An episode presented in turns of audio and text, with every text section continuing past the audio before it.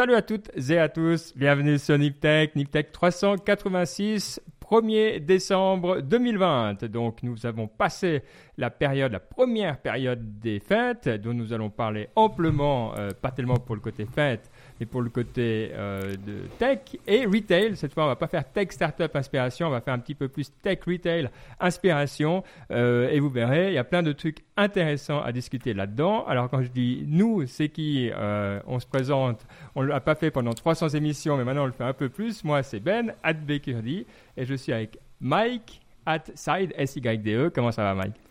Ça va très bien, très content d'être là, c'est vrai. Et eh ben voilà, on arrive au début décembre et on croyait qu'on n'allait pas survivre, on croyait qu'on n'allait pas être là, que la planète allait arrêter de tourner. Eh ben, force est de constater que oui, il y a certaines choses qui tournent au ralenti, mais il y en a d'autres qui tournent encore plus vite. Et en tout cas, en tout cas, en nouvelle tech, ben, tout le monde est toujours là, tout le monde est toujours geek, et puis euh, on est toujours heureux que vous nous continuez à nous écouter, ça. Alors, euh, un grand merci.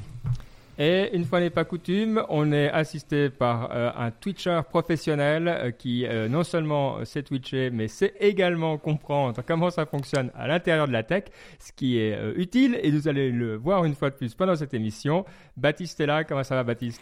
Ça va très bien. Effectivement, 1er décembre, il neige. Ce matin, c'était très agréable à Zurich. Donc voilà, une bonne journée. Ah ouais, c'est beau.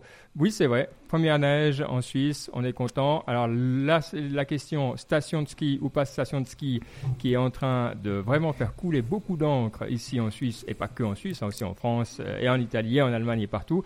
Euh, la Suisse et l'Autriche, en tout cas, eux, sont d'accord de laisser ouvert. Les autres, pas tellement. Bon, ça va être intéressant. Moi qui skie pas, je m'en fiche un peu. Qui skie parmi vous? Moi. Ah, toi, t'es un vrai skieur. Et moi, j'ai loué un appartement, mais en plus, j'ai mis dans le contrat que s'il y avait le Covid, je pouvais me dégager de, du contrat. Donc, je suis assez content, même si j'ai pas envie de me dégager. Alors, moi, j'ai une solution pour ça. On fait le station de ski, mais on limite seulement à ceux qui euh, vivent déjà en Suisse. Comme ça, c'est bon, il n'y aura pas trop de monde. à ceux qui louent un appartement. Ouais, écoute. à ceux qui louent un appartement. Ouais, bon, de toute manière, il y aura sûrement quelques restrictions. Euh, bon, à voir. Là, j'avoue que ça dépasse mon, mon, niveau de compétence, mais euh, ça va être intéressant. Moi, ce que je trouve intéressant, c'est un peu maintenant, à, cause des fêtes de Noël et la limitation à 10 personnes. Est-ce que c'est aussi comme ça en France, Baptiste, tu sais Ou en Allemagne, la limitation à 10 Écoute, je crois pas. En Allemagne, je crois qu'il y a des règles, mais je suis pas sûr, mais en France, je crois pas. Ah, bah, pour nous, c'est la limitation à 10 et c'est vrai qu'on est tous en train de faire des calculs d'hypothécaires.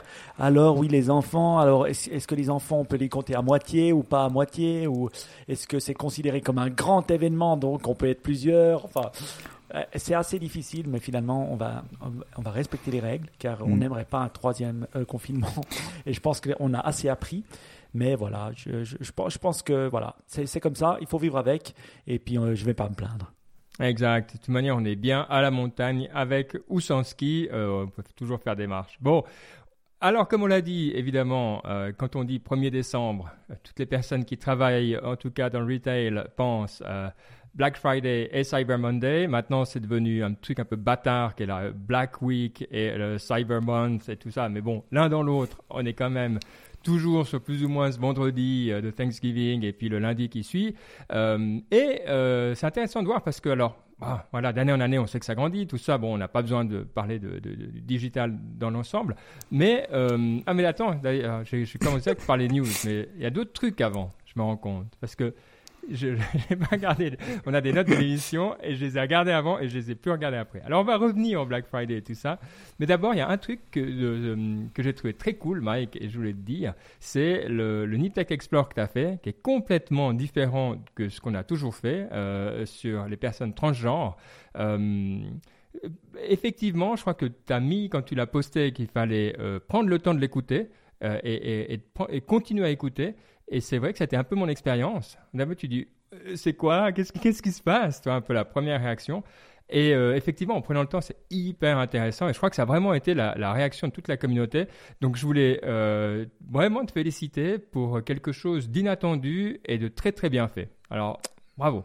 Merci beaucoup. C'est vrai que c'est jamais des sujets faciles. Alors on sait, on parle tech, startup, inspiration, mais dans les NIP Tech Explore, je me suis laissé le, la, chose d'explorer ce que j'avais envie. Et c'est vrai que ça, bah, grâce à ma cousine, qui est Émilie, qui est dans le podcast, euh, qui est psychologue et qui s'occupe des personnes transgenres, et de Martin, qui, euh, qui elle, est transgenre. C'est comme ça qu'on on appelle les pronoms, si vous voulez plus, allez écouter.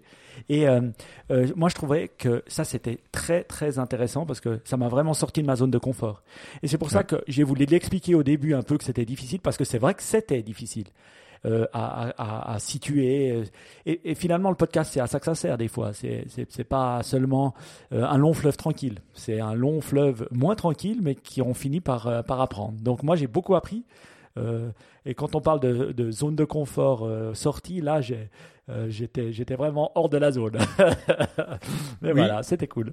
Mais je pense que c'est ça. Et, ce que je trouve intéressant, c'est que même en étant ouvert et, et vraiment en ayant envie de comprendre, et en, ayant tout ça, il y a quand même des réactions. Et, c'est là où on se voit. Moi-même, des fois, je me disais, ah, tu vois, j'avais un peu ces, ces réactions. Tu dis, mais t'es, qui, quoi? T'es un espèce de gars de fond de bistrot, quoi. Tu vois?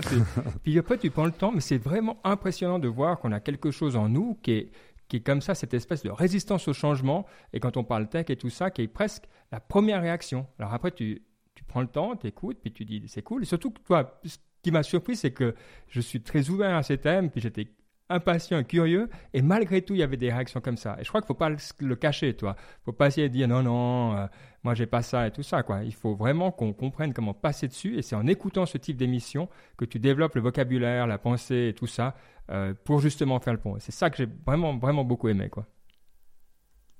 En effet. Eh ben, merci beaucoup. En tout cas, ça me fait plaisir que tu l'aies entendu. J'invite tout le monde à aller. Hein. C'est dans les Tech Explore dans votre feed. Si vous ne l'avez pas écouté, écoutez-le ou une partie et donnez-nous du feedback. On adore ça. Voilà. Oui, bon allez, on replonge dans la partie euh, euh, directement news avec le, Black Friday. Et alors, peut-être Baptiste, parce qu'on va pas, voilà, il y, a beaucoup de choses à dire. Est-ce que tu peux nous donner les, grands chiffres? Qu'est-ce qui s'est passé euh, durant ces derniers jours? Qu'est-ce qu'il faut savoir? Alors, principalement aux États-Unis, parce que c'est beaucoup plus facile d'avoir des chiffres aux États-Unis. Le, on voit le trafic dans les magasins, il a diminué de 52%, ce qui est assez important cette année, enfin, genre divisé par deux. Euh, le, ensuite, on a, parce qu'il faut que je traduise de l'anglais en direct, euh, le 39% de des, des, dépenses online viennent des smartphones, donc on voit aussi que c'est une tendance importante, surtout nous, Européens, peut-être les personnes un peu plus âgées qui ont tendance à plutôt être sur leur euh, ordinateur, bah maintenant on voit que de plus en plus ça vient aussi sur le téléphone. Et 5 euh, milliards a été dépensé juste le jour de Thanksgiving. Parce qu'à l'origine, donc Black Friday, c'était vraiment le vendredi après Thanksgiving. Et là, on voit que ça s'étend et donc que les gens, en fait, ils commencent avant et ils continuent après et qu'en fait, ça se dilue de plus en plus et donc d'où ce chiffre de 5 milliards. Et donc notamment euh, donc 5 milliards dont c'est une augmentation de 20%, ce qui est aussi assez important. Mike, oui. quelles sont tes ben, réactions? Ouais, moi, moi bon, ça, c'est des chiffres américains. Et puis, c'est vrai qu'en Europe, c'est un phénomène qui a, je devrais dire, environ deux, allez, trois ans. Alors, ça existait déjà, mais vraiment qu'il soit une énorme boostée, qu'on voit vraiment des chiffres euh, conséquents ces trois ans. Donc, cette vue, américaine, Black Friday, juste avant Noël, euh, juste pendant Thanksgiving. Pourquoi ça, ça existe? C'est que bah, voilà, les, les, gens reçoivent de l'argent. Il faut savoir que Thanksgiving est plus important que Noël aux États-Unis. Hein. Donc les gens reçoivent de l'argent et allaient en dépenser. Pourquoi le nom Black Friday? Il y a deux explications. Euh, un, c'était soit des gens dans les rues, il y avait tellement de monde que c'était noir de monde, donc Black Friday, juste après Thanksgiving du jeudi. Soit c'est le moment où les retailers rentrent dans le, dans le, les, euh, le, le, le nom rouge et donc c'est noir. Leurs comptes deviennent de passe de rouge à noir. Voilà, ça c'est pour les deux explications. Maintenant, euh, il faut imaginer 20% de plus, c'est monstrueux. Je veux dire, pour un pays comme les États-Unis, c'est vraiment quelque chose de conséquent. Euh, après, ce qui est euh, intéressant. 20%, je te, je te coupe juste. 20%, c'est uniquement avant le Black Friday. Donc en gros, c'est ah. que les ventes se font plus avant, en 20%. Alors la, chose, c'est que Black Friday est devenu Black Week. En fait, on arrête de juste commencer le vendredi on a commencé à devenir à anticiper et puis devenir Black Week. C'est la même chose avec le Singles Day que les que les asiatiques, les Chinois par, par, excusez-moi appellent le D11, D11, 11-11, où ça c'est leur Singles Day à eux, qu'ils ont créé une sorte de Black Friday qui cartonne aussi. Et je l'ai vu cette année qui est pas devenu juste 11-11, mais qu'elle est devenue D11 Week et encore deux semaines avant, deux semaines après. Quoi. Donc c'est un peu un phénomène où on étend les, les, les, les, les choses pour que, euh, que ça dure plus, euh, plus, longtemps. Maintenant, qu'est-ce qui était intéressant? Ce Black Friday-là. C'était le Black Friday après le confinement et certains pays étaient reconfinés. Donc, euh, on se disait, mais le online va tout péter, et c'est vrai. Alors, pas tous les pays étaient confinés, mais euh, si on prend euh, l'exemple de la Suisse, j'ai quelques datas. Est-ce que ça vous intéresse? C'est oui, clair. tout à fait. Comme ça, on peut Alors- comparer. ouais. Ouais, ils disent en demi-teinte. C'est pas vraiment en demi-teinte. Ce qu'on voit, c'est que les, les magasins online, pour certains, ont fait euh, offline, c'est-à-dire les magasins physiques, ont fait plus ou moins la même chose que l'année dernière, ce qui est pas mal. hein. On peut en temps de Covid, on peut se dire est-ce que les gens vont vraiment aller? Et puis après, le online, là, ils ont tout pété. Ils ont vraiment tout pété. Et, la chose, on pourrait se dire ouais, mais pourquoi euh, Mais c'est évident. hein. Moi, moi personnellement, je ne suis pas allé dans un magasin. J'ai tout acheté online. Je ne sais pas vous. Est-ce que vous avez, qui a acheté pour Black Friday? Ouais. Mais même, pas des trucs en solde, en fait. Ouais, Exactement, mais moi la même chose, euh, ce qui n'est pas, pas arrivé. Donc euh, vraiment, ils disent, euh, ceux qui ont vraiment tout, tout cartonné, c'est le, le, le- l'Amazon suisse qui s'appelle Digitech Galaxus, où eux, ils ont eu, euh, ils ont même pas dit leurs chiffres, mais c'est, c'est carrément monstrueux. Après, on voit, ce qui perd un peu, c'est quand même les, les habits. hein, parce que les habits, ben, c'est quand même très très lié aussi au magasin. Il faut savoir, les gens vont pour les, mettre, tout ça. Donc on voit, j'ai vu des chiffres où il y avait presque quand même 30-40% de moins dans les habits, mais après le online augmentait de 120%. Donc des, des chiffres assez, assez, euh, assez monstrueux. Donc pour l'instant, on n'a pas les chiffres totaux euh, de, du Black Friday suisse, mais c'est très bon. C'est très bon. Ouais. Donc en fait, il n'y a pas vraiment de pas vraiment de surprise.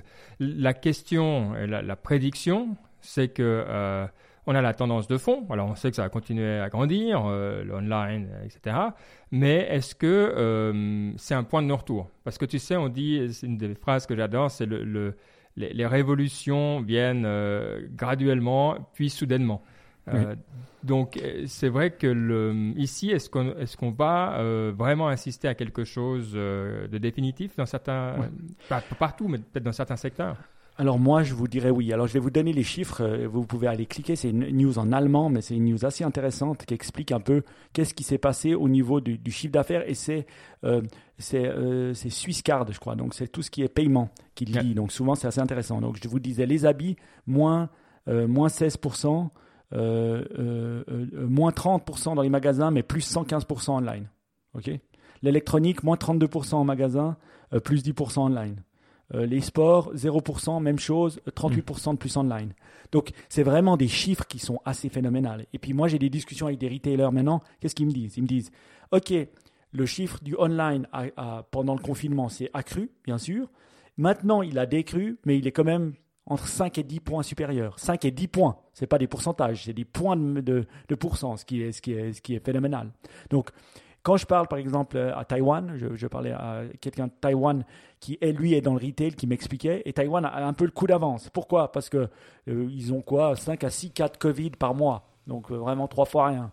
Enfin, je crois, ou par semaine, mais en tout cas trois fois rien. Et il me disait que quand même le trafic en magasin est en moins 30 à moins, moins 20 à moins 30%. Donc moi je crois que ce moins 20% de trafic en magasin, on l'a perdu à tout jamais. J'avais jamais fait la différence entre les points et les. Alors, Oui.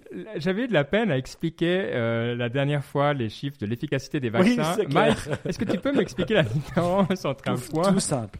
Allez, on va faire tout simple. Exact, J'ai, je passe, j'ai 25% et je passe à 30%. exact. J'ai, je gagne 5 points.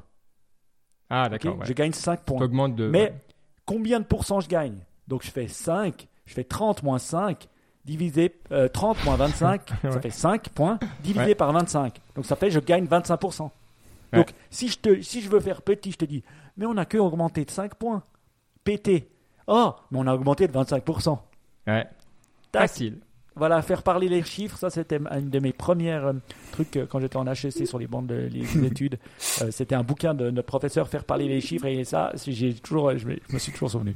Ouais, bah c'est vachement bien et c'est vrai que c'est limpide et on l'utilise souvent des fois les deux sans se rendre compte selon. ouais, c'est très bien.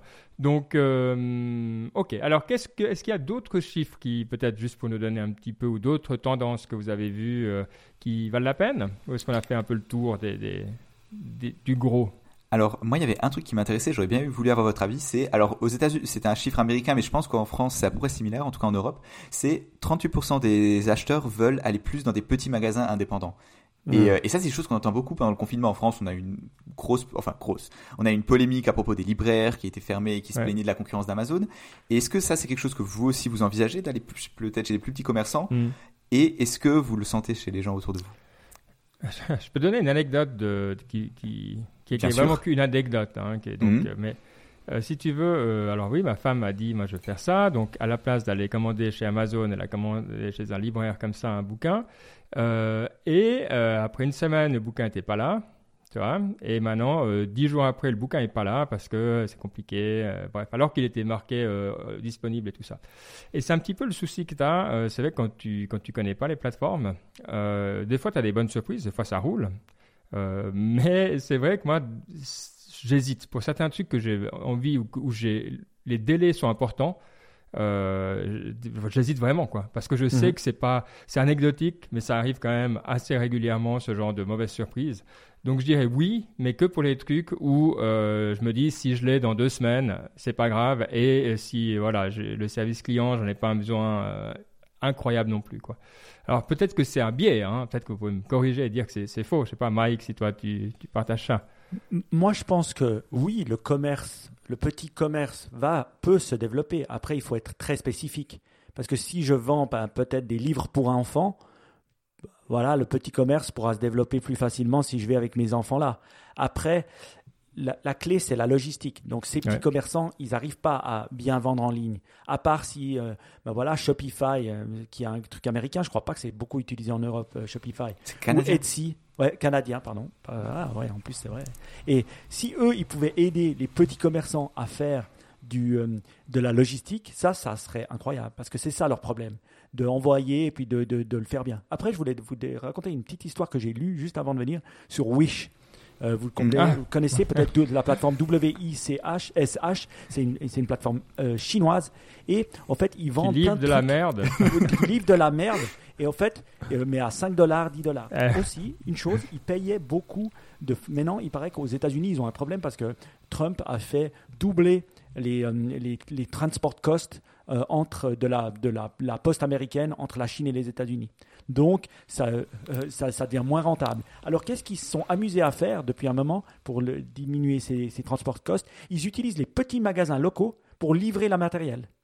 Donc ils mettent dans les petits magasins locaux du matériel Wish et comme ça, ils peuvent dans les villes arriver à, livrer. Et, ça, c'est des modèles logistiques parce que la clé, c'est la logistique. C'est pour ça qu'Amazon pète tout parce qu'Amazon, ben voilà, ils sont des logisticiens hors pair.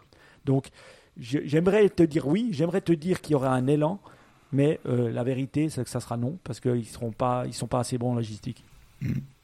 Parce Ouais. que personnellement, c'est aussi un truc que j'entends beaucoup, mais j'ai beaucoup de mal avec ça. J'ai beaucoup de mal à me dire ouais, je vais aller chez les petits commerçants.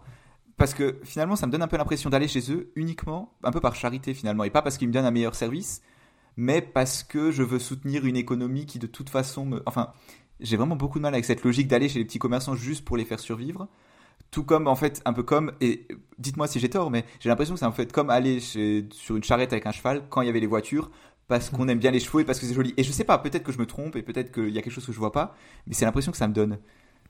Ouais. Moi, je suis d'accord avec toi parce que finalement, qu'est-ce que ça a fait le Covid? On le sait partout. Ça a accentué ce qui était déjà là. On le dit, on le dit, mais maintenant on le voit. Je veux dire, ah ouais, les cinémas. Mais il y avait de moins en moins de gens qui allaient au cinéma. Mm. C'était une industrie qui avait déjà de la peine. Euh, euh, Hollywood, avait le streaming, ben, ça a fait qu'amplifier le streaming. Le online, ça fait qu'amplifier le online. La, le- les- la perte des magasins et du trafic dans les magasins, je peux dire, moi je bosse dans le retail, ça fait 10 ans qu'on en parle. Chaque année, il y a un peu moins de trafic.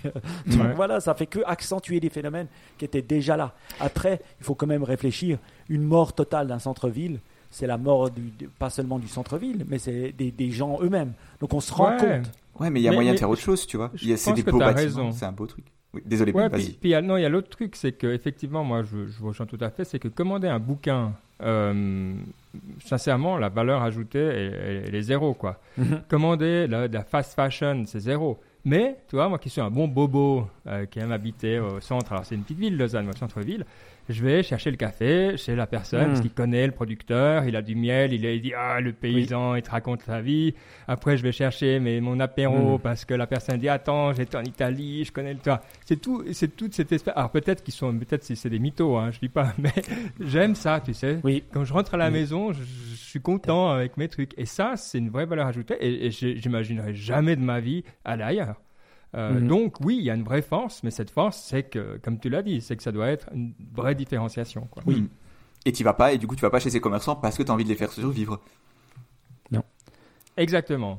Att- Alors, je, je- j'allais partir parce qu'il y a un chat désespéré qui gratte à la porte pour sortir. Mais voilà, ça, c'est le, le podcast, c'est le direct. Euh, bref, en tout cas, super intéressant et intéressé aussi d'avoir votre retour, à vous qui avez peut-être d'autres opinions que nous sur euh, ces questions de Black Friday et de petits commerçants. Peut-être que vous êtes directement concernés. Donc, ça nous intéresse. Une des grandes nouvelles euh, de cette semaine, qui est toute fraîche d'ailleurs, c'est DeepMind. Vous connaissez toute la famille des alphas. AlphaGo, Alpha, je sais pas celui qui joue aux échecs d'ailleurs. Bref, euh, c'est l'intelligence artificielle de DeepMind qui appartient à Alphabet euh, et qui maintenant a réussi à résoudre un problème de biologie lié aux protéines. Alors c'est un petit peu compliqué et euh, je pense que là, Baptiste, on a vraiment besoin que tu nous expliques déjà qu'est-ce qui s'est passé et pourquoi c'est important et pourquoi c'est plus important que de battre des êtres humains au Go ou aux échecs par exemple. Alors, en fait, je sais pas si vous déjà, vous avez peut-être entendu parler de Folding at Home. Je sais pas si vous avez, Mike Ben, jamais? Non. Non, c'est le, moi j'ai le fond d'écran là euh, pour le Covid at home. Non, c'est pas ça. Alors, Folding at Home, c'était un, Ah. c'était un logiciel que vous pouviez télécharger sur votre ordinateur pour donner de la puissance de calcul Ouais, sur un ça. grand réseau pour pouvoir ah donc Covid Atom d'accord c'était la même chose pour Oui, pouvoir faire une tâche algorithmique très lourde et donc il fallait beaucoup d'ordinateurs mis en réseau pour le faire ça. Et cette tâche là c'était de euh, plier des molécules de plier des euh, des des des, euh, des protéines, c'est-à-dire qu'en fait, les, les éléments de base du vivant s'appellent des protéines, et c'est fait à partir d'éléments encore plus basiques qu'on appelle des acides aminés. Et la façon dont ces aminés, euh, acides aminés se mettent ensemble, ça fait des protéines. Et, le, et donc c'est très important de savoir comment euh, mettre ces, acides aminés ensemble pour faire ces protéines. Le problème, c'est que comput- computationnellement, c'est une tâche qui est très très dure à faire. Aujourd'hui, la meilleure façon qu'on a, c'est de le faire, d'observer avec des microscopes. Mais pareil, c'est des microscopes qui sont très chers, très compliqués, ça prend énormément de temps. Et donc, avoir une solution qui permettrait de le faire de manière euh, plus efficace avec des ordinateurs serait quelque chose de très, de très, euh, très important. Et c'est globalement ce que Google a réussi à faire avec leur algorithme Wow. de machine learning. C'est-à-dire qu'ils arrivent à avoir une précision similaire, très proche de l'observation physique. C'est-à-dire que le score de, ils étaient dans une compétition et, les- et le score de 90 c'est jugé comme étant aussi bon que l'observation. Et ils avaient un score entre 92 et 87, ce qui est très très bon. Et, le, et donc, pourquoi est-ce que c'est une tâche importante, ce, cette, ce, repli, ce pliage des acides aminés, parce que, euh, des, des protéines C'est parce que ça permet en fait de, de faire toute une, une range, toute une, un ensemble de sets, de, de, de résoudre un ensemble de problèmes. Comme par exemple, bah, pour faire des vaccins, qu'est-ce qu'on fait? Bon, On s'attaque à une protéine spécifique. Le- les vaccins contre le coronavirus, c'est exactement ça. C'est on va sur une protéine spéciale et on la, ne- pas on la neutralise, mais on l'attaque en quelque sorte d'une certaine manière. Le, et donc, énormément de tâches de biologie se sont basées sur ce truc-là. Hmm. Cette tâche-là, ça fait 50 ans qu'elle est là, on n'a pas trop fait de progrès, et donc là, c'est vraiment une révolution. Beaucoup de spécialistes disaient que ça prendrait encore 10 ans pour faire les progrès, et ben là, c'est c'est ici, c'est là, ça marche. Et donc, c'est vraiment quelque chose d'impressionnant. Je trouve que c'est aussi quelque chose, à, à mon échelle, c'est aussi quelque chose que je trouve très impressionnant parce que le deep learning, ça fait un peu. Maintenant, on se disait, ok, qu'est-ce que c'est le futur? Qu'est-ce que c'est Mhm. les, les innovations qu'on va voir? On s'était dit, ok, maintenant on sait jouer aux échecs, on sait reconnaître des trucs sur des images. Globalement, on sait faire ce que l'homme ne savait pas faire. On savait faire ce que l'homme pouvait faire. C'est-à-dire que si un cerveau pouvait reconnaître un chat, ben maintenant on peut reconnaître un chat. Et ben là, on voit qu'en fait, ça peut aller beaucoup, beaucoup plus loin. Et que finalement, ben, le, les progrès, il reste exponentiel. Et ça, c'est vraiment quelque chose que je... C'est pour ça que, cette news, elle m'a vraiment beaucoup parlé. Ouais, c'est euh, super intéressant. Et puis, euh, ben voilà, c'est un outil de plus dans un arsenal maintenant qu'on a euh, en termes de, de sciences de la vie. Je veux dire, on est bien placé hein, maintenant. Avec la, la- la rapidité, rapidité des développements des vaccins, etc., Euh, D'ailleurs, quand on fait, je fais tourner mon COVID at home, ils regardent justement, alors je sais pas si c'est lié, toi, mais ils regardent justement les protéines et puis ils se disent, est-ce que ça peut s'attacher là, ça. euh, telle substance Mm. Et euh, ben voilà, donc alors je sais pas si c'est vrai de nouveau, mais toi, mais tu as une sorte d'image de protéines avec un petit point rouge dessus qui dit voilà, c'est ça qu'on est en train de regarder. C'est vachement intéressant. Et d'ailleurs, je veux remercier On qui m'a gentiment fait remarquer sur Twitter que j'avais arrêté quand j'ai changé d'ordinateur de partager ma puissance de calcul au repos avec un projet scientifique. Donc maintenant, voilà. Euh, mais du coup, est-ce que, euh, juste pour, pour comprendre, euh, en termes de puissance de calcul, est-ce qu'ils en ont parlé un petit peu? Est-ce que genre, il faut, toi, une, une centrale nucléaire et puis trois immeubles, de, enfin un data center qui va avec pour faire tourner ce truc? Ou alors c'est vraiment plus efficace à tous les points de vue, quoi? Alors, il faut toujours des gros ordinateurs, c'est toujours très long, il parle de plusieurs jours, donc et plusieurs jours, à mon avis, c'est sur de gros ordinateurs, donc ça reste important en demande de calcul, mais Mm. ça reste des choses qu'on ne pouvait pas du tout imaginer avant, c'est vraiment ça qu'il faut voir.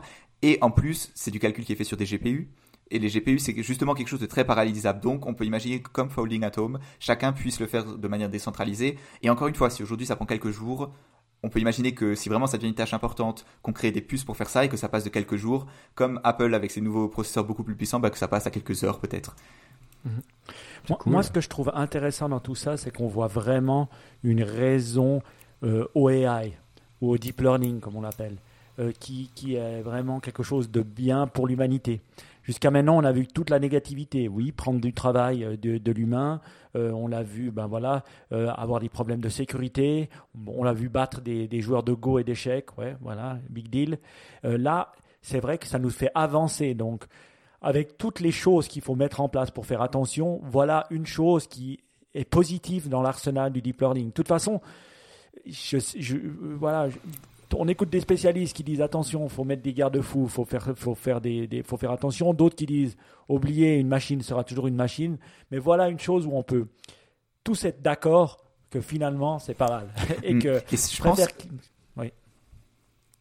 Désolé. Mais ce que je voulais dire aussi, c'est que c'est un peu ce qu'on voit maintenant de concret avec l'IA, c'est ça. C'est-à-dire qu'on peut résoudre des tâches très spécifiques. C'est sûr, et c'est ça finalement Mm. que ces types neural networks c'est ça Mm. faire. C'est résoudre des tâches très spécifiques, jouer aux échecs, faire se euh, replier des protéines, identifier des choses sur des images, mais pas prendre le contrôle de l'humanité en quelque sorte. Et c'est bête, mais aujourd'hui il y a aussi il y a eu cette période où l'IA est arrivée et où finalement on savait pas vers où ça allait. On voyait cette croissance et on se disait ok qu'est-ce que ça va être? Et on pensait à HAL dans euh, 2001 l'Odyssée de l'espace. On, on savait pas trop ce que ça allait donner et maintenant on voit qu'en fait ben finalement ce dont on avait peur ben, c'est pas encore en train d'arriver parce que c'est pas vers ça que va l'IA mais d'autre côté ça reste des choses qui sont très prometteuses et ça montre encore une fois ben, finalement qu'on a beaucoup de mal à anticiper ce que la technologie va faire. Oui, on a beaucoup de mal et je peux vous poser une question? Ouais. Savez-vous quand le premier Mad Max était, euh, était, était tourné, en guillemets, euh, avait lieu? Si vous avez regardé le premier Ah, Mad quand Max. est-ce qu'il était censé se passer? Oui, Non. Euh, 2010 en 2021. Donc, Ah. si, si vous avez déjà vu un peu Mad Max, le premier, il est bien, il est bien marrant. Il a été Eh, fait dans les années n'empêche, on s'en 80. rapproche. Hein. On s'en rapproche. et j'étais là, j'étais marrant en train de me dire, tu vois, on passe de, de- euh, 2001 Odyssée de l'espace, tu vois, un truc fait dans les années 60, Mm. euh, et puis celui-là fait dans les années 80, et puis après ça devient Mad Max. Euh, on aurait pu croire à des moments pendant l'année 2020 que ça allait tourner en Mad Max, mais heureusement, potentiellement, on n'a pas eu ça. Et si t'as jamais regardé Mad Max, bah regarde Mad Max. J'ai que regardé le dernier le Ah oui. mais ouais. Ce qui est de marrant, c'est que, hum, vous savez que alors, je, je suis un fan d'échecs depuis, grâce au Covid ou depuis le Covid.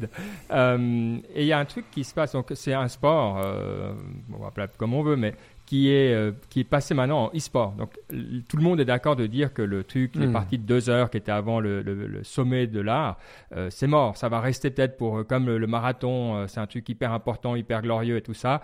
Mais les- le, truc, la, la discipline reine, ça va être le sprint, ça va être ces, ces formats courts.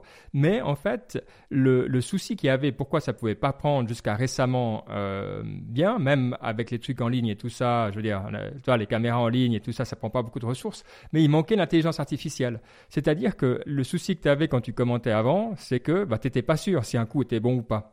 Tandis que maintenant, l'intelligence artificielle est devenue tellement forte que immédiatement elle te dit là, c'est gagnant et c'est gagnant pour cette raison-là et pour ces coups-là. Alors, le truc, c'est que ça permet aux commentateurs de tout de suite dire et voilà le coup et tout ça. Et tu une. Ils commentent ça comme des matchs de foot. Ah, le cheval, c'est pas possible. Il l'a manqué. Il a... Et c'est un truc, toi, que tu peux faire que parce que tu as l'intelligence artificielle qui, qui, soutient ce que tu dis. Sinon, t'es pas crédible, puis tu le vois pas, mm. puis tu comprends que dalle ce qui se passe. Donc, c'est vachement intéressant de voir cette espèce de fusion, finalement, entre l'homme et la machine, ce qu'on dit toujours, euh, et, le mm. but. Comment l'intelligence artificielle supporte et, tu, elle devient invisible au final. Tu t'en fous de l'intelligence artificielle. Tu vois juste que, ah, t'es plus 3, plus 4, toi, t'as des, as des trucs comme ça. Et euh, je trouve que c'est un très bon exemple, justement, de une technologie qui devient invisible. Et ça, c'était voilà, c'était cool. Donc, euh, il y a eu le Skilling Open hier et avant-hier, toute la semaine passée. C'est pour ça que je suis encore tout, euh, tout, motivé. Quoi. Bon, en tout cas, super intéressant. Merci beaucoup, Baptiste. Et on va suivre avec intérêt. Et puis, allez, une dernière petite nouvelle qui est encore au stade de la rumeur, mais selon le Wall Street Journal, euh, Salesforce, euh, qui a déjà racheté des trucs euh, récemment, comme Tableau, comme je sais plus quoi, enfin, ils, aiment bien racheter, ils font assez d'argent, serait en train de racheter Slack. Alors, avant l'émission, on se disait, ouais, bon, ok, pourquoi pas, mais en fait, toi, Mike, tu es un utilisateur euh, de, Salesforce, un super user. Donc, euh, c'est ça qui est intéressant. Est-ce que toi, quand tu lis ça, tu dis cool, un truc de plus dans ma suite, ou tu dis mais j'en ai, rien à foutre? Alors je me dis vraiment cool parce que ah. bah, je ne suis, suis, pas un super user, mais oui, je suis un utilisateur de, de Salesforce. Salesforce, vraiment, il faut le voir comme une base de données où tu as tous tes clients et toute ton information, et de là, plein de choses peuvent partir. Et le problème de toute société, c'est que souvent, c'est dur d'avoir une seule base de données et avec plein de choses qui partent. Euh, donc, Salesforce, euh, c'est vrai que c'est dur à implémenter au départ, mais une fois que tu l'as, après, quand tu mets les briques dedans, c'est beaucoup plus facile. Donc, euh, j'en ai chié l'année dernière, pas que moi, mais tous les gens qui bossent avec moi, on, on, en a bien chié pour l'installer. Maintenant, c'est plus facile. Une chose qui est vraiment nulle dans Salesforce, pour moi, c'est le chatter, ce qu'ils appellent le, chat. Et tu l'utilises tellement pas que tu finis par arrêter de l'utiliser. Parce qu'il ah. faut savoir, pour un client, tu vas dans le client, puis tu peux parler en disant, ben voilà ce qui se passe. Mais c'est tellement nul et c'est tellement horrible que franchement, tu l'utilises peu. Et donc Slack, c'est exactement l'outil à mettre C'est parfait pour Salesforce. Si tu rajoutes le Slack dans le leur chatter actuel, tu, pètes tout. Tu pètes tout et tu commences vraiment à utiliser Salesforce beaucoup plus. Parce que le challenge de Salesforce, c'est pas que l'utiliser comme un repository, mais c'est l'utiliser tout le temps, comme Slack en fait. C'est d'être tout le temps dedans et puis que tu arrêtes d'utiliser du papier, du site, que tout, tout soit fait dans Salesforce. Et c'est ça qui est un challenge aussi euh, pour, pour faire faire ça aux gens. Donc moi, j'aimerais beaucoup que ça se passe. Euh, et une autre chose que je trouve intéressante dans ça, c'est que finalement, avec ces annonces-là, ils payent l'acquisition rien qu'avec l'annonce, souvent ces grosses sociétés. C'est assez dingue. Mhm. Ils disent qu'ils vont acheter Slack, et puis des fois, ça leur fait monter leur cours de bourse. Je ne sais pas si c'est le cas actuellement. Et puis, c'est pas le cas actuellement? Je vais vérifier, mais je suis à peu près sûr que non. Slack, oui, ça leur fait, ça leur fait exploser leur cours, mais euh, Salesforce, je vais regarder. Ouais, parce que c'est quoi Slack Surge 30, euh, 23 milliards? Mais c'est toujours ces, ces, grandes boîtes, finalement, elles rentabilisent l'achat à travers le cours de bourse. Et euh, Salesforce, euh, voilà, c'est non, pas cette. Non, ils ont chuté de. Ouais, ils n'ont pas augmenté cette semaine, ils sont un peu baissés même. Bon, ouais, mais ils ont augmenté, euh, comme toutes les valeurs tech, ils ont augmenté sur l'année. ouais. ils ont fait. de 1000 milliards de dollars. Ouais, ils ont fait beaucoup de points. Après, peut-être il va pas la rembourser, mais franchement, de toute façon, Salesforce, c'est une mm. money machine. Quoi. Je veux dire, oui, tu payes cher, mais finalement, tu as, quand même, as quand même une Ferrari hein, quand tu hmm. roules avec. Donc, euh, c'est cool. Et en plus, moi, j'aime bien Marc Benioff. Donc, voilà. Ils achètent des trucs, euh, bon, j'ai dit tableau, mais ils avaient le truc qui m'avait marqué, qui, alors, qui c'était plus dans mon domaine, mais ils avaient aussi racheté Heroku. Et c'est vrai qu'il y a beaucoup de gens qui disaient Oh là là, qu'est-ce qu'ils vont racheter Heroku? Ils vont nous en faire une daube incroyable. Euh, c'est toujours très bien, quoi. Heroku, alors, est-ce que c'est intégré? Ce qui est un service de cloud, juste pour. Parce que c'est assez ah spécifique. C'est un petit service de cloud pour faire, si vous voulez vous-même avoir un petit serveur chez vous, vous pouvez utiliser ça. Et euh, l'autre truc qui est intéressant, si je peux me permettre Ben, c'est euh, nous chez Amazon, on utilise un service qui s'appelle Quip, qui est l'équivalent de Google Docs, mais pas chez Google. Et, euh, effectivement, ça appartient, ça avait aussi été racheté par Slack, et donc ça, mm. par Salesforce, excusez-moi. Et ça, c'est super bien avec Slack parce qu'évidemment, bah, si vous avez Google Docs, il y a déjà les, pareil, il y a un petit chat dedans, déjà dans Quip, et donc ça ferait vraiment beaucoup de sens. Le but, finalement, pour Salesforce, c'est vraiment de concurrencer Microsoft, c'est-à-dire de se dire, ok, la suite, on va concurrencer Teams et, et Office par Slack et Google Docs. Euh, Slack et, excusez-moi, Quip. Moi, moi, ce que je pense, un truc, c'est que le Quip, finalement, oui, est-ce qu'ils veulent vraiment euh, faire Microsoft? Je ne sais pas. Est-ce qu'ils veulent voler? Moi, moi, je les vois plutôt en concurrence avec des SAP et des Oracle, en fait, Salesforce.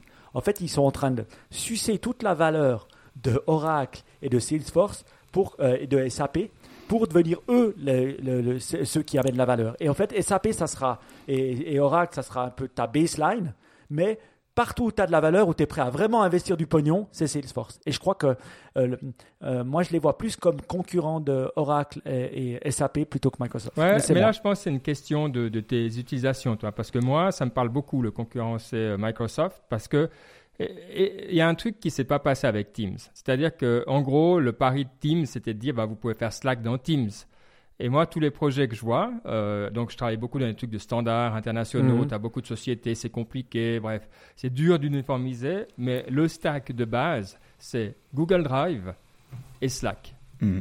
Et en gros, si tu me dis il faut en jeter un des deux, ben celui que je dis, celui que je m'en fous, c'est Google Drive. Parce que toi, j'ai juste besoin d'un truc. euh. Donc si tu me dis maintenant c'est dans Slack, ben je dis ben, mon, stack de, mon stack de base c'est Slack. Et là, je vois comment je peux faire tous mes projets. C'est vrai que c'est Mm. l'outil dont je peux pas me, me séparer. Euh, après, c'est marrant, le truc qu'ils n'ont pas réussi à faire vraiment pour boucler la boucle, c'est, et ils ont essayé Slack, mais euh, ça marche pas. Je crois que tu peux faire des appels vidéo, mais euh, c'est rajouter le euh, WebEx ou Zoom ou ce que tu veux là-dedans, parce que ça, c'est le dernier truc. Si tu as ça, s'ils arrivent à rajouter un truc vidéo qui fonctionne, là, tu sors plus. ja- Moi, je sors plus de chez eux, quoi. Ah ouais? Euh, en gros, je suis Microsoft au boulot, mais l'ensemble du truc, je serai chez eux. Quoi. Donc, je pense que si le. Alors, c'est un gros grossier, hein, mais s'ils le font bien, ouais, je peux, je peux le voir arriver. Et cette vidéo, c'est aussi pour ça, c'est aussi pour ça qu'ils se font racheter finalement. Pourquoi est-ce qu'ils n'ont pas fait x10 comme Zoom? Pourquoi ils ont pas eu un, cette année, ils n'ont pas eu un énorme boost? Si vous regardez leur cours en bourse, il est à peu près plat cette année, et c'est la seule compagnie tech à avoir ça. C'est parce qu'ils n'ont pas réussi à euh, se mettre dans le dans la dans le dans la vidéo qui était le growth trend de 2020. Et Salesforce non plus, hein, je vais vous le dire. Parce que moi, dès Ouais. qu'on a vu le confinement arriver, la première chose qu'on a dit à Salesforce, c'est vous avez déjà même l'année dernière, est-ce que vous avez une solution vidéo pour qu'on puisse parler à nos clients, pour qu'on puisse Ouais. parler à nos clients? Force est de constater qu'il n'y avait pas de solution vidéo. Maintenant, on vient de en voir une qui va arriver, qui va être intégrée à Salesforce et qui commence à développer. Mais euh, voilà, elle n'existait pas avant. Donc c'est vrai que c'est un, c'est un, un fail, ça, euh, de la part de Salesforce et de ça. Après, où je ne suis pas totalement d'accord avec toi, Ben, c'est que c'est vrai que maintenant, on utilise Teams. Maintenant, on utilise des, euh, pas, mal, pas mal de sociétés utilisent des projets dans Teams. Et à l'intérieur, il y a un chatter. Il est bien, mais c'est vrai qu'il n'est pas aussi bien que Slack. Donc le chat ne, ne- ne vient pas automatiquement aux gens. Il faut s'exercer, s'exercer, s'exercer pour que tu puisses l'utiliser. Tandis que Slack, c'est tellement cool le chat que finalement tout le monde l'utilise. Bah, c'est exactement ça. Moi, je vois, on avait le choix là entre utiliser tout dans Teams ou avoir un truc WebEx plus machin plus machin, et euh, Teams ça n'a pas pris. Les gens n'aimaient pas, ils comprenaient. Mais alors que tu dis, mais il n'y a, il y a aucun point de friction ouais. évident, quoi. C'est pas tu dis ah oui, mais ça c'est pourri dans Teams. Je sais pas pourquoi. je- Moi-même, j'arrive pas à me l'expliquer, mais ce que je vois, c'est que on l'a pas utilisé et qu'il n'y a aucun projet où on a, où les gens ont proposé où ça a pris. Donc c'est vachement intéressant. hein. C'est- ça se joue à des, à des petits trucs, mais c'est que Slack, y a, ils ont vraiment fait les choses. euh, il y a ces petits détails de, de comment tu parles aux gens, l'intégration des les threads, les trucs inter. Ouais, bref, c'est plein de petits trucs. C'est comme Zoom, c'est plein de petits trucs qui Ouais. font que finalement ça. Bon, en tout cas, euh, merci pour le, le retour. Je trouve que c'est c'est intéressant et puis ça parle bien de, nos- de nos pratiques, donc c'est cool. Mm. On avait euh, des Ask Niptech, alors on est toujours content. Merci à tous ceux qui nous posent des questions euh, Ask Niptech. Je crois qu'on en a deux. Alors, euh, qu'est-ce que c'était, euh, Baptiste? Alors la première, elle était de Bernard Boujon qui nous demandait de demander à la communauté leurs livres préférés, leur leur contenu préféré. On va pas se limiter aux livres. Ah, quelle bonne idée. Et, euh, et donc, j'ai créé un Google Form. Il, est, il sera dans les notes de l'émission, en premier, en gros, en, en gras, tout ce que vous voulez.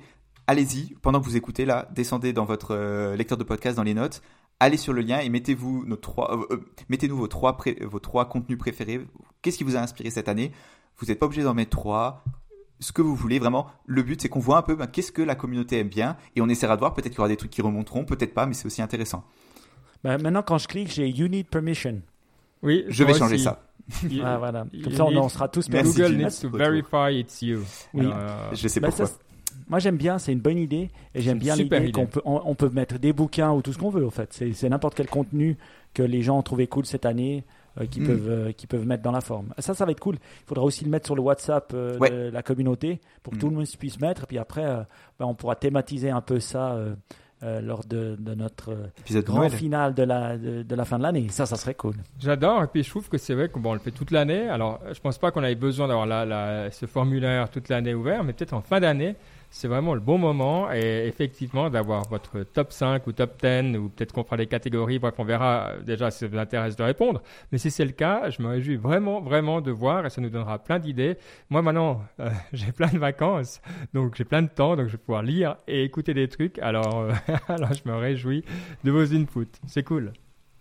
Ok, donc merci, mer- grand merci à Bernard. Et puis, ah, on a, je vois qu'on a une question de Lethargic Panda, qui est un grand podcasteur également, donc euh, plaisir.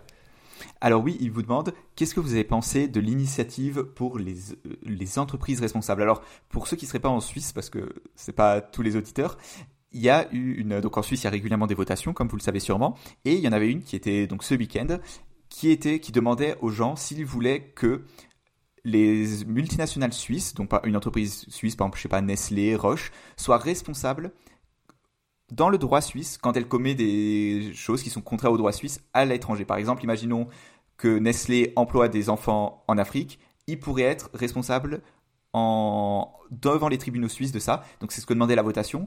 Elle a été acceptée par 50,1% de la population, mais refusée par la majorité des cantons. C'est-à-dire que pour qu'une votation passe en Suisse, il faut qu'elle soit par la majorité de la population et des cantons. C'est pas le cas, donc elle a été refusée.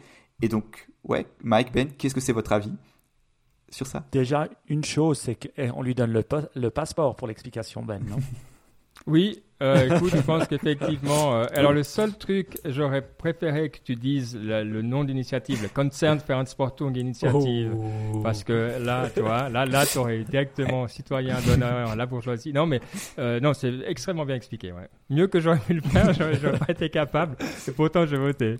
Donc, euh, Mais, mais c'est marrant parce que finalement, est-ce que la question c'est sur ce qu'on a voté ou est-ce que la question c'est plutôt de se poser ah il y a une initiative et euh, finalement la majorité du peuple dit oui mais la majorité des cantons dit non et donc ça passe pas. Alors il faut savoir qu'une initiative elle a besoin de 100 000 voix et cette- ce mot de ce, ce, ce 100 000 il date d'il y a 150 ans hein, donc c'est peu 100 000 voix pour pouvoir faire une initiative mais elle a besoin de la double majorité et c'est pour ça que ouais, pour pouvoir la lancer, pour pouvoir Ouais, pour pouvoir la dessus. lancer.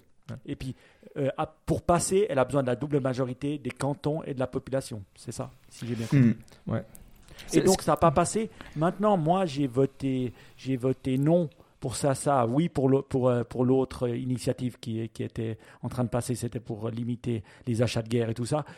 Pourquoi j'ai voté ou non? Je veux dire, parce que je, je sentais que le conseiller fédéral avait mis en place, c'est-à-dire nos dirigeants avaient mis en place des choses qui pouvaient pallier à ça. Et en bon Suisse, un peu, euh, un peu borné, je m'étais dit, est-ce le moment de limiter les mu- multinationales sur notre sol? Elles vont déjà se barrer à cause du Covid. Euh, faisons plutôt attention. Voilà les deux choses qui ont fait que j'ai voté non. Après, cueillir la double majorité, de, mo- de mon vécu, c'est la première fois que je vois une initiative qui passe le vote populaire, mais qui passe pas la canton. Je sais pas toi, Ben, si dans ta longue vie, tu as vu, déjà vu ça. Ouais, non, il y en a- eu d'autres. euh, on peut regarder. euh, on peut regarder. Moi, j'ai voté oui, mais sachant que je suis tout à fait pour ce système euh, de oui euh, double majorité, euh, même si là, bah, cette fois-ci, ça n'a pas été dans la, la mesure où je voulais. C'est pas. Alors, c'est une société, c'est une initiative qui a beaucoup fait parler la société civile. Donc, c'est-à-dire qu'on voyait beaucoup de drapeaux, beaucoup de choses qu'on voit pas d'habitude. Euh, donc il y a vraiment vrai. eu un vrai engouement de la, de la société civile. Est-ce que ça aurait été une initiative qui aurait changé beaucoup de choses? Sincèrement, et vu notre système judiciaire et vu qu'il y avait quand même une, une application après par le Parlement derrière, je doute que ça aurait eu un impact incroyable. Et pour moi, c'était plus un signe de dire voilà, effectivement, on veut s'orienter là-dessus, on veut que vous y pensiez, on veut vous créer des, des, postes adéquats pour que, comprendre votre impact en tant que société. Pas que c'est pas que le shareholder values, mais c'est aussi l'impact euh, global. Et ça, c'est pour ça que j'étais sensible. Euh, maintenant, bon, c'est voilà, c'est pas la fin du monde. D'autant plus que l'Union européenne est en train de travailler sur des projets un peu similaires, que le Conseil fédéral, comme tu l'as dit, a une, une proposition déjà faite dans ce cadre-là. Donc voilà, on, on va y arriver. Il va y avoir des améliorations à ce niveau-là. Puis l'autre tendance intéressante qui touche le monde de la tech, hein, c'est l'internationalisation du droit. C'est-à-dire que tout à coup, on va regarder chez le voisin euh, ce qui se passe. Euh, et ça, c'est quelque chose de nouveau. Donc typiquement, dans notre cas, c'est quand on disait euh, l'Autriche ou je ne sais plus quel pays veut faire enlever des posts de Facebook ou veut faire enlever des résultats de Google dans le monde entier mais c'est un tribunal autrichien, suisse, anglais qui décide, et ça doit être fait dans le monde entier. Et ça, c'est vachement intéressant je pense qu'on est vraiment ici à un tournant. Euh, en tout cas, moi, je n'avais pas souvenir que c'était comme ça avant, où on allait s'intéresser extraterritorialement euh, de ce qui se passe euh, au niveau des entreprises. Donc, à mon avis, c'est une tendance lourde. Et là, ce n'est pas une prédiction facile à dire qu'on va voir de plus en plus dans tous les domaines de, ça. Bienvenue dans NIP Politique. Hein. Vous comprenez pourquoi Ben est mieux fait pour, est mieux armé pour qu'on vote pour lui. Et on, pourrait, on peut organiser ta campagne sur Niptech, Ben. Exact. Le Conseil fédéral. De... Ouais, on, ne peut pas voter pour le Conseil Un gars qui, connaît, qui comprend la tech. À part Fatih Derder. C'est bien. ouais, je pense que c'est, c'est un argument pour pas être élu en général. Il, celui-là, il fonctionne assez bien. bon. Ok, mais cool. Euh, c'était une bonne question. Et euh, oui, puis de nouveau, je crois que nous, on n'a pas de problème euh, à parler de, de, de ça. Hein. C'est aussi, on vote beaucoup en Suisse. Et puis, c'était une campagne violente. Il hein, faut voir. C'est vrai que, mais il faut voir violente en Suisse. Je pense qu'il y a beaucoup de pays, alors les États-Unis en tête, mais d'autres, même en France, hein, où ils diraient non mais ça c'était pas violent, ça c'était euh, courtois. on est un peu les Canadiens pour ça. On s'excuse, on dit ah bon je t'ai traité de toi, euh, je lui ai dit que tu avais tort, je suis désolé, euh, toi je voulais pas te blesser, c'est pas toi que j'attaque, c'est vraiment C'est vraiment ton point de vue. exact.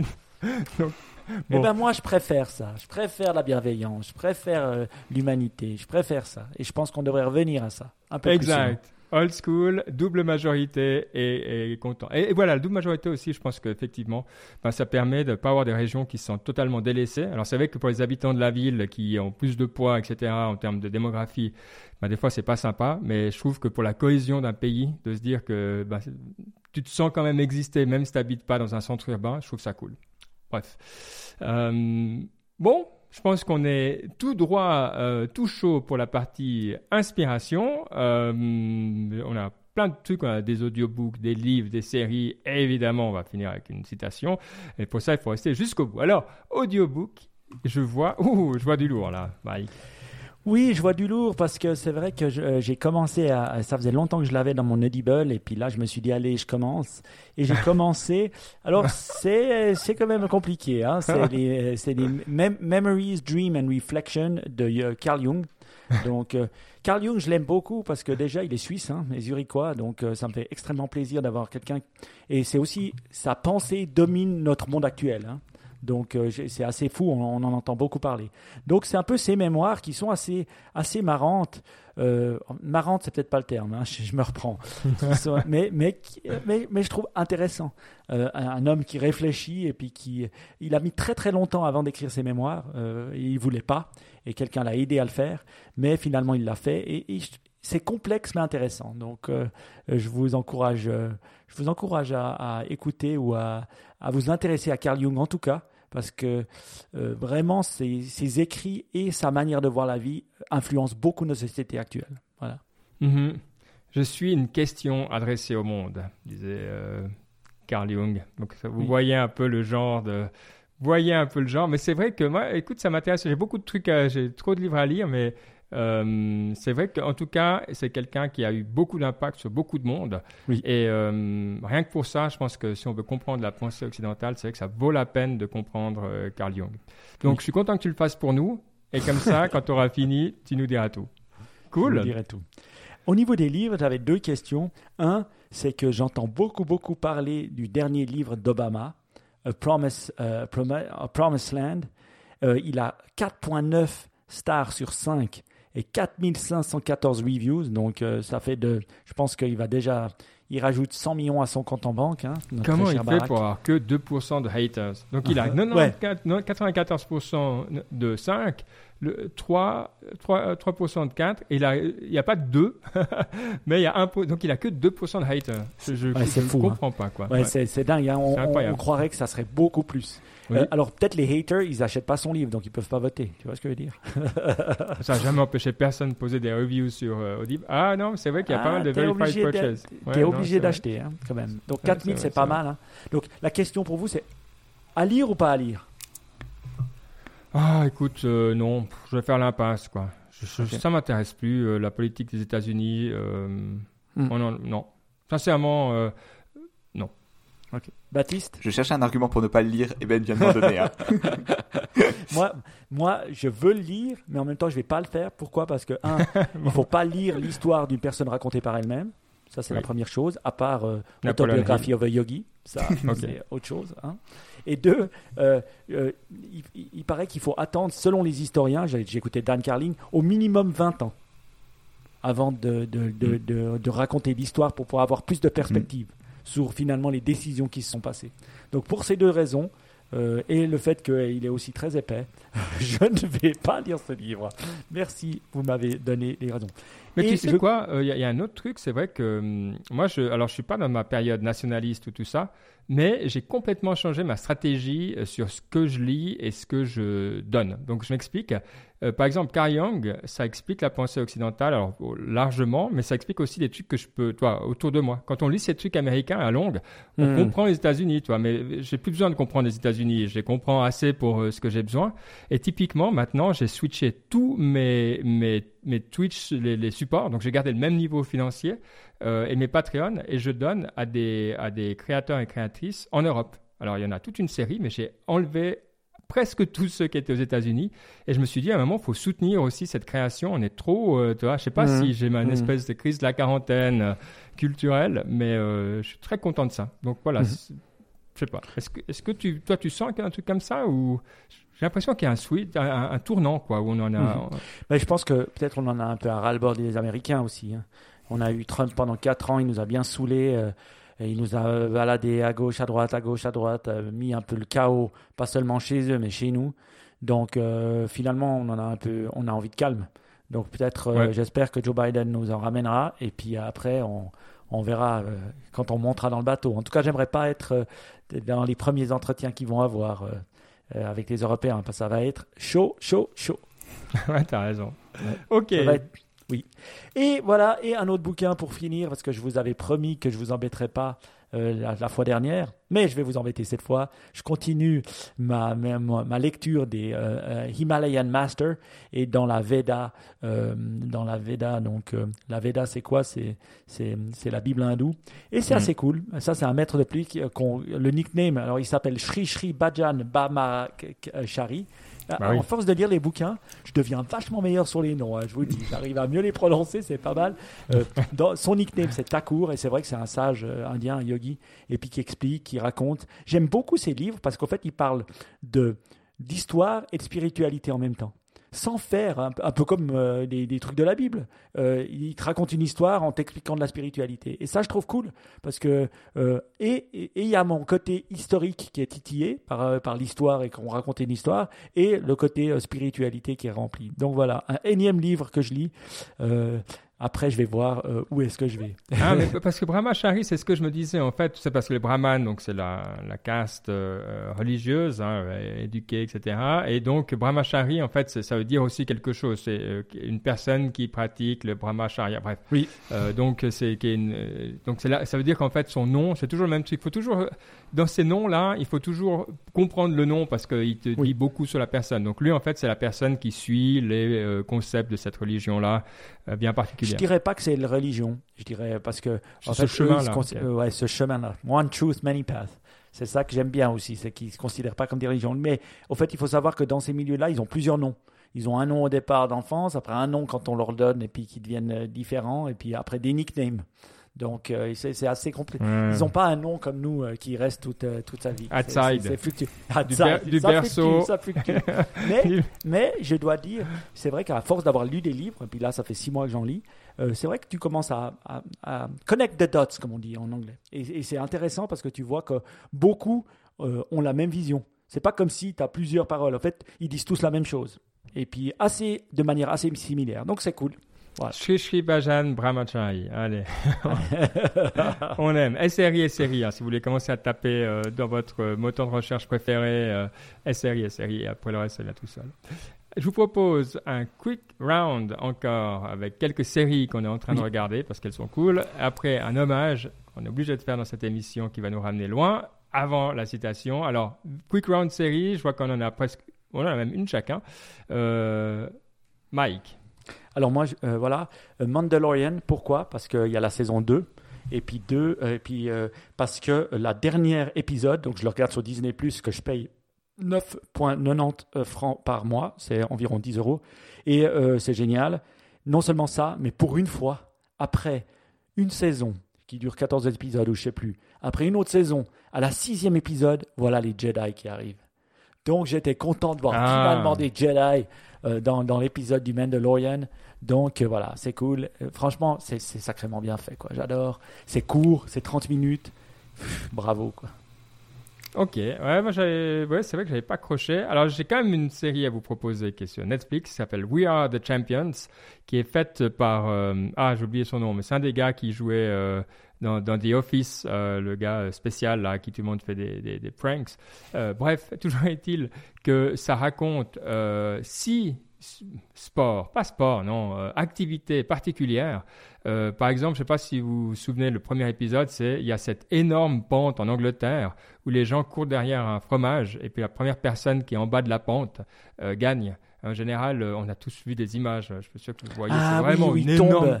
Ah, je, cliquais euh, où il glisse le long d'un énorme talus. C'est vraiment, euh, ouais, ah c'est vraiment, c'est ça. C'est grand n'importe quoi, ça. Exact. Et il regarde, il suit les personnes qui font ça. Alors après, le dernier que j'ai vu, par exemple, c'était sur le, euh, le, la danse canine. Donc c'est des personnes qui dansent avec leurs chiens. Puis il y a des, il y a des compétitions. bref. Et moi, ce que j'aime dans ces trucs-là, c'est que ça t'ouvre sur des mondes parce que c'est les personnes qui font ça, elles passent leur vie, c'est leur, c'est leur univers.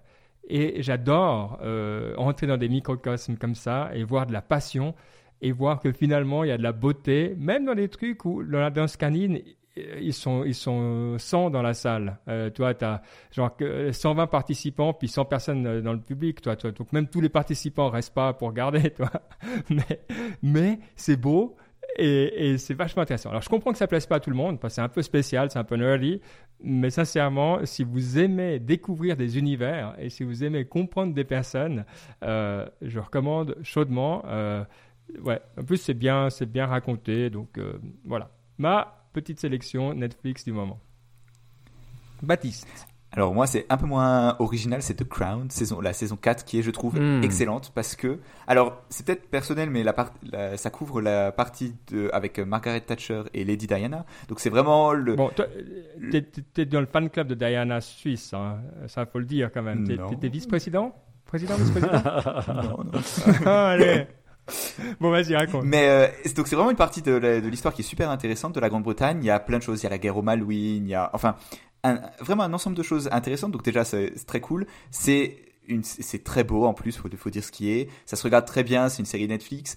Et, euh, et ça respecte la règle des 20 ans de Mike. C'était il y a plus de 20 ans, donc on peut regarder l'histoire à ce moment-là. Même si, évidemment, c'est romancé, mais ça donne, ça, ça reste quand même de l'histoire.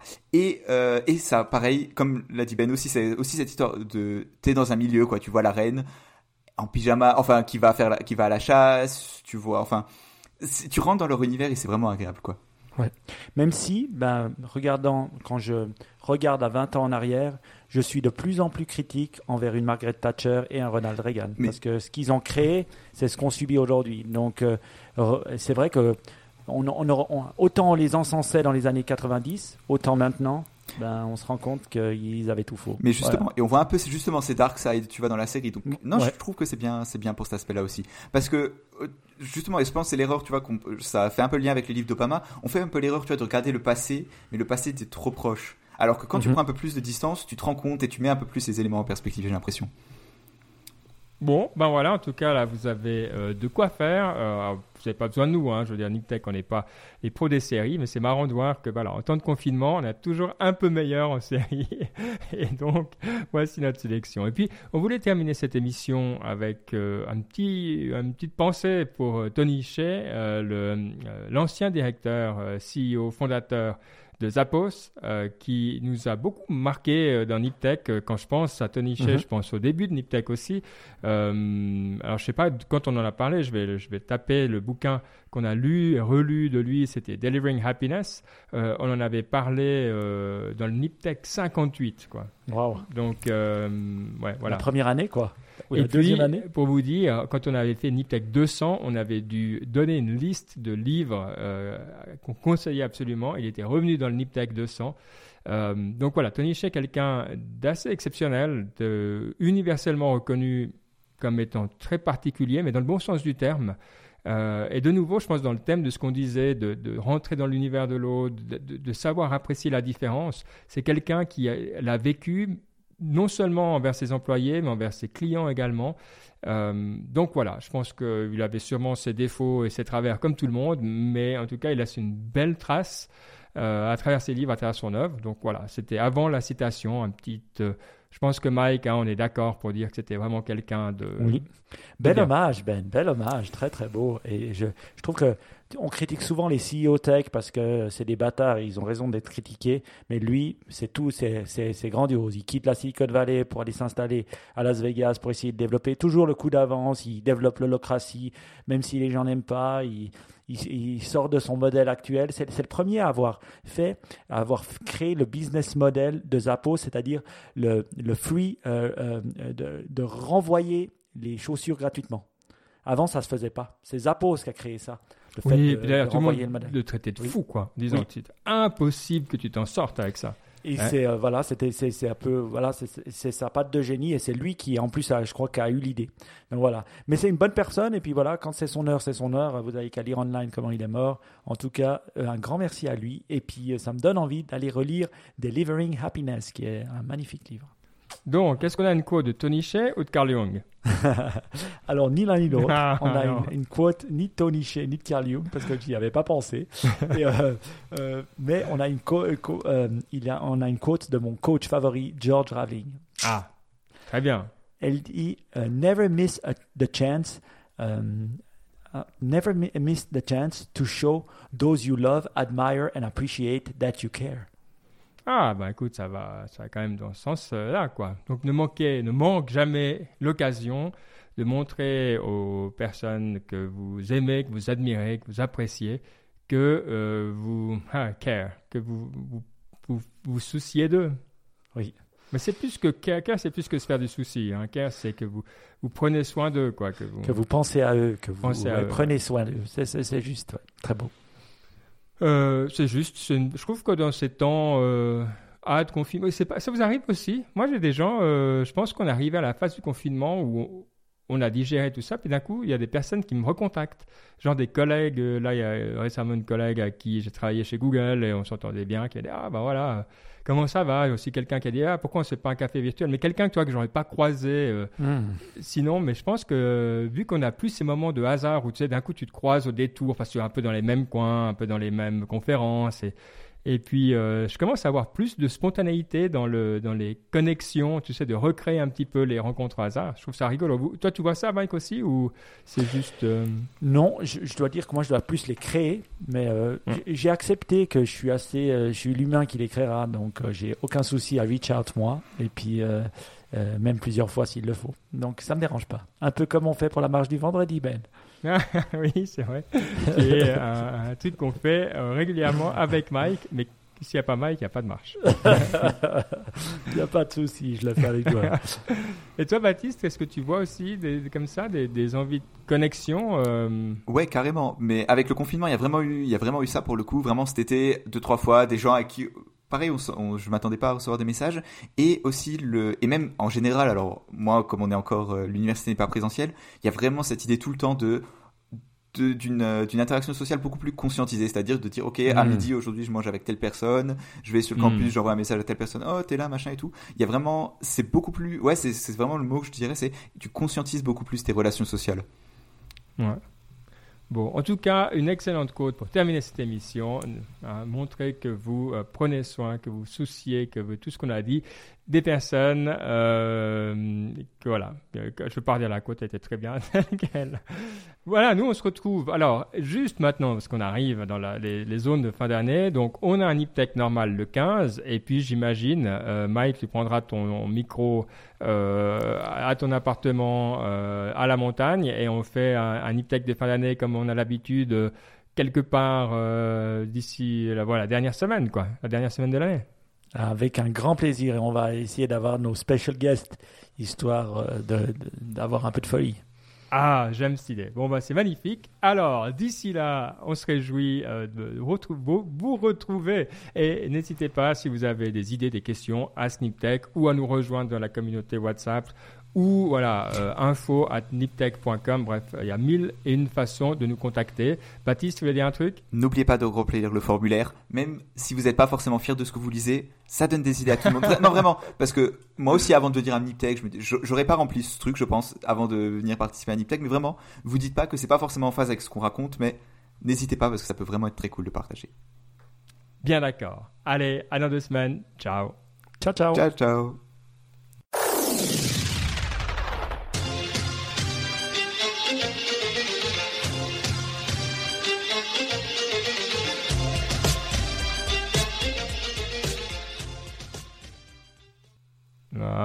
C'est beau. Attends une seconde. Il va ouvrir le chat. Encore une fois, je suppose. Mais il y a la, fenêtre- la porte, elle est, elle est ouverte derrière, derrière lui en plus. Donc. Oui, on dirait que la porte est ouverte. Pourquoi la porte elle est ouverte derrière toi Ben? Hein? Ah, c'est une armoire, ouais, attends. Attends, c'est une armoire. Ah. Ils sont bizarres les appartements lausannois. ah, dis, ils sont bizarres. Il y a un cadavre derrière la porte. Eh, Il y a un chat dans le. Il y a des chats morts. Il y a- Voilà. Il y avait un pied Ah, qui ouais. dépassait. Non, c'est pour tous les, les... les OCD, c'est vrai que...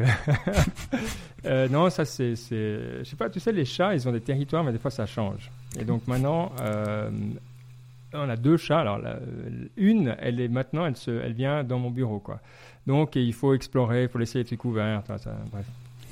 Donc voilà, c'est pour ça que tout est chamboulé, puis que je dois aller ouvrir la porte et que je ne vais plus pouvoir faire des podcasts d'une heure, parce que c'est trop longtemps, quoi. c'est trop longtemps pour le chat. Exact. C'est comme ça. Et on doit tous s'adapter, quoi. On pourrait l'appeler euh, t- tout simplement euh, R.I.P. Tony ou R.I.P. Shay. Non? Euh, Non. soit ça, soit delivering something, quoi. Ah oui, delivering. euh, Delivering Mais, tout euh, court. Parce que entre le Black Friday et lui, je sais pas. Est-ce qu'on a besoin de Non, Delivering Black Friday, mais. Non, non. non, Non. Delivering tout court, je pense que c'est marrant parce que Ouais. je trouve que le, le- le- les différents. euh, surtout que son impact, comme tu l'as dit, il a été. euh, mais est-ce que. Est-ce que, est-ce que c'est delivering Tony. Non? Deli- Non, Delivering ça fait un peu. Non, je- Non, là, ça sonne non. pas bien. Ouais, non, je crois pas. Euh, Normalement, on a toujours. Et puis si on met, tu vois, quand on veut faire un hommage à quelqu'un, euh, tu peux pas, euh, tu peux pas. euh, euh, ou, ou- tu- ou- ou si on veut faire un hommage, on, dit, on peut dire merci Tony. Ou toi, juste un. euh, Ouais. Thanks Tony, toi, merci Tony. Ouais. Mm. Après, je pense pas qu'on va. Thanks, thank you, thanks. Euh, Mais son nom, c'est Tony Shea. Tu sais, il est bien son nom. Il est bien complexe. Mm. H Ou alors- S I E. Thanks Tony. Ou alors. Ou on met Tony chez le nom de l'émission. Ouais. C'est bien. C'est un petit. Alors, même s'il est mort jeune, c'est quand même. Enfin, on voit un peu que la tech, c'est un domaine qui mature parce que, genre, c'est pas, c'est pas tout le temps qu'il y a des, des personnes qui décèdent comme ça. Bon, et Bon. c'était un accident. Hein. Ouais, c'était Ouais. un accident, c'est sûr. Mais quand même, avec le temps, dans, dans Niptech 500, peut-être que, peut-être que quand on fera les Niptech 500, 600, chaque semaine, il y aura un hommage. Ah non, au bout d'un moment, ça sera. Il y la- aura nous, la vache. Et puis on aura la rubrique nécrologie, c'est vrai. Ah, là, là, là. on en a parlé dans Niptech. On, on a, tu te souviens, on avait le, le, le, le Shark, pas le Shark Tank, mais le Death Tank. Ah moment. ouais, Deathpool. Deathpool. euh, C'était bon, c'était bien ça. Mm. Ouais, moi, je trouvais pas ça cool. Et puis, euh, c'était trop négatif, je trouvais. Mm. Ah ouais, non, mais c'était ah ouais, c'était bien. Ah ouais. C'était toutes les startups qui mouraient. Mm. Maintenant, les gens, il faut juste. Maintenant, vu qu'il n'y a plus de concurrence, il y a juste le cimetière des services Google, tu sais. Oui, c'est ça, c'est exactement le Bon, moi, j'aime, au lieu de Tony Shea, j'aime bien Delivering Shea. Non, mais je crois que Delivering, tu- quel- tu- non. Tu- ça Non, non, non, c'est. Non, euh, c'est à son créateur, à ce que tu veux, mais non, je crois pas. Je crois que c'est pas. C'est un peu tone deaf, comme on dit. Mm. Très bien. Bon, top. Eh ben, nickel. Merci. Puis je pense que. hum, Bah, voilà. Normalement, on mettait trois trucs derrière, non? Oui, oui, Euh, les thèmes, je mettrais Black Friday, euh, protéines, sûrement. Euh, ouais, ou ou, Alpha ou Fold. Alpha, Alpha Fold, ouais. Ouais, ouais, ouais. Et, euh, Et, et puis, Slack. et puis, euh, Slack. Ouais, non, c'est hyper simple. On avait trois thèmes. Mm. Et puis, Donc, euh, ouais. T'avais vu le, la dernière news, bon, c'est peut-être pas, on n'avait pas besoin d'en parler dans l'émission, mais c'est Facebook qui rachète Customer? Parce que tu parles tout le temps de Slack pour le service client et que c'est nul, euh, WhatsApp pour le service client et que c'est nul. Mike, Oui. t'en penses quoi du coup du rachat? Je connais, honnêtement, je connais pas Customer. Je sais pas ce que c'est. C'est Je justement connais. un service client euh, un peu. euh, Mais, mais tu sais, le, le problème de, WhatsApp, c'est son intégration, en fait. C'est qu'il Mm. s'est intégré à nulle part. Euh, honnêtement, c'était à Mm. peine intégré à, à- à- à- à Salesforce. C'est Ouais. juste que c'est comme si les API sont tellement compliqués que Mm. tu. Et puis aussi pour que le client il te contacte, c'est- le bout du monde, quoi. C'est genre le, le truc le plus compliqué au Ouais, Vu monde. que tu peux que faire des numéros de téléphone, ouais, effectivement. Ouais, ouais, ouais. ouais. Mm. Et puis tu es là, tu es, toujours bloqué. Et puis c'est ce que les gens voudraient tout le temps utiliser. Mm. dire, tu as une plateforme vidéo que tout le monde pourrait utiliser. Tu- tu- tout ce que j'ai dit, c'est copier WeChat. Faites que ça. Mm. N'utilisez même pas votre cerveau. Vous prenez les meilleurs trucs, vous les implémentez. C'est tout ce que vous Bon, avez à écoute, on leur reproche assez souvent de Copier. faire ça, de juste copier. C'est vrai qu'autant qu'ils le fassent là où on aimerait, quoi. Ouais. Je veux dire, Oui. Mm. ils le font partout, ouais. Break things. Ouais, ouais. Ouais, ouais. Bon. Euh, bon, bah nickel. En tout cas, euh, c'était sympa. Je me Ouais. réjouis euh, de faire euh, nos deux dernières émissions. Mais c'est vrai que la dernière, on l'aime particulièrement. Donc, Baptiste nous dira quand. Moi, c'est simple. Je suis disponible tous les jours. Donc, voilà. Parfait. Ça marche. Euh, je demande à donc à Guillaume et euh, Matt, comme d'hab. Oui. Oui. Je pense que ça serait cool. Ouais, ouais, ouais, carrément. Venir. Ok.